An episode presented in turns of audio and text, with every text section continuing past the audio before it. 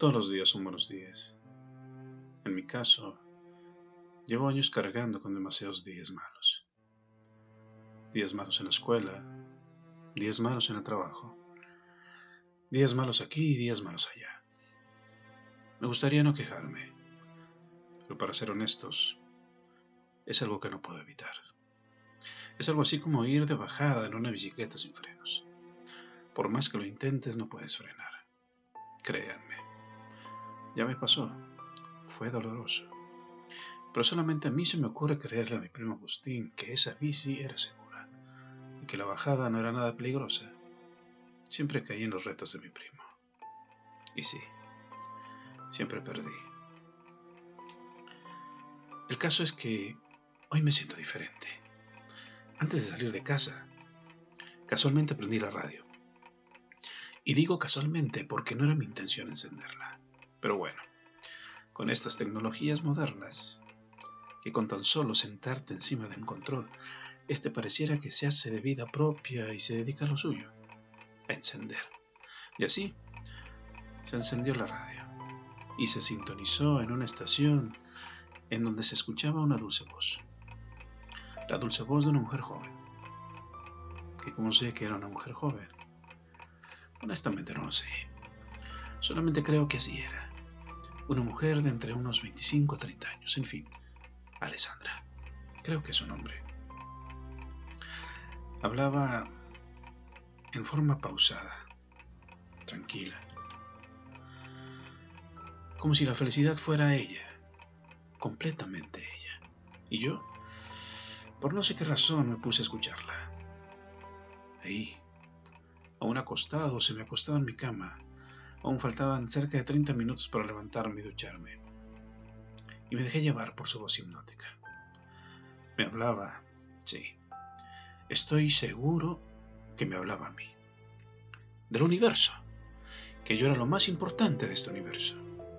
Que todo estaba planeado para que a mí me sucedieran cosas maravillosas. Que abriera mi corazón y mi mente. Que le hiciera espacio a todas esas maravillas que estaban destinadas para mí. Sí, es un hecho. Me hablaba a mí. Aunque claro está, ella nunca pronunció mi nombre. Kilo. Y yo, tendido sobre mi cama, comencé a sonreír. Hacía años, o quizás siglos, que no lo hacía. No recuerdo la última vez que sonreí, o que me sentía así de bien. Y sin embargo, en ese instante lo sentí. Sentí que a partir de ese momento mis días serían maravillosos. Mientras me dirigía al trabajo, con una renovada energía, pensaba en todas las cosas que no me había atrevido, que no me había atrevido a hacer, y que deseaba tanto, como irme de vacaciones a la playa, terminar la carrera que tengo a un semestre ya de terminar, ir a bailar. Mi día no comienza precisamente antes de que salga el sol, por lo menos no desde hace casi un año que estoy en el turno de la tarde. Por alguna razón que no han sabido no han querido darme, no me han vuelto a rotar. Y la verdad, ya casi le agarro el gusto a este turno. Con todo y todo, me dispuse a salir al calor ya casi infernal de 37 grados Celsius. Un día bastante caluroso. Seguramente llegaríamos a los 42 grados, pero bueno. Estaba en la calle y me encaminé primeramente a tomar el camión que me llevaría a la estación donde abordaría el metro.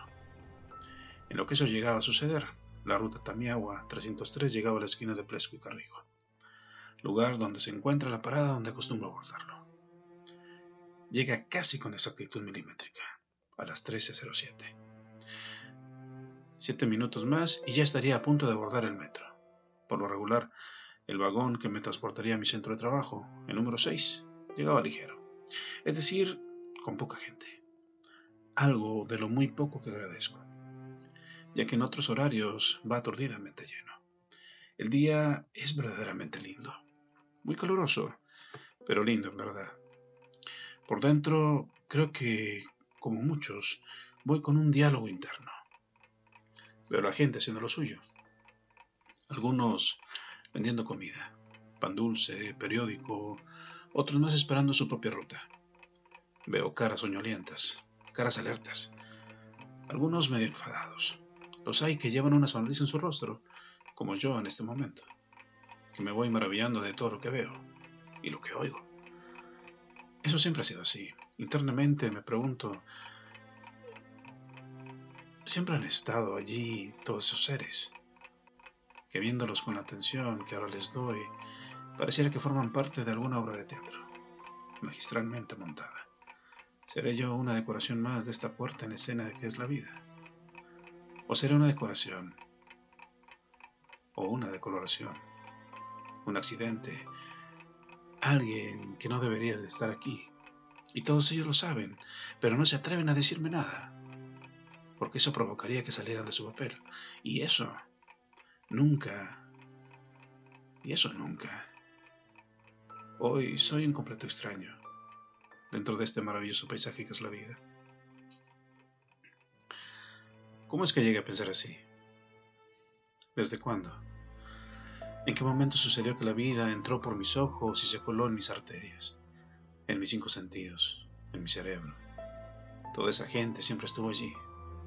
Soy yo el que nunca me había percatado de ellos, por ir sumergido en mi vasto universo de dolor, de coraje, de baja autoestima de rabia, de muy poco amor, de muy poco amor propio. Llego a la entrada, que me conduce hasta el vagón del metro. Estoy a dos minutos y medio de abordar en la entrada. En la entrada, dos guardias discuten con un joven que porta una mochila, que intenta llegar hacia el andén, pero su tarjeta se ha quedado en ceros y al parecer tampoco trae dinero para comprar boleta. Veo desesperación en el joven, grita que se le está haciendo demasiado tarde, que es urgente abordar el siguiente vagón, pero los guardias solamente están cumpliendo con su trabajo. No le permitirán colarse sin haber pagado su peaje.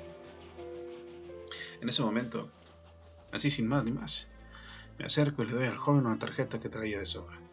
De esas veces que mi ofuscación creía haberla perdido y me compré otra, para luego darme cuenta que la traía justo en la bolsa de la camisa. Pero eso es parte de otra historia. El joven toma la tarjeta que le doy y sin decir gracias, se aleja hacia su destino. Lo observo unos instantes y en lo que volteo con una sonrisa a ver a los guardias, estos ya me habían dado la espalda y, y se estaban alejando del sitio, murmurando algo respecto a un partido de fútbol. Sentado en el vagón 7, el 6 por algún motivo no circuló. Mi mente decide que es momento oportuno de pensar en Sonia, una antigua niña que me gustaba. Qué mente tan curiosa la mía. Años que no recordaba ni su nombre. Y hoy, justamente hoy que siento que el universo entero es mío, pienso en ella. ¿Qué será de ella?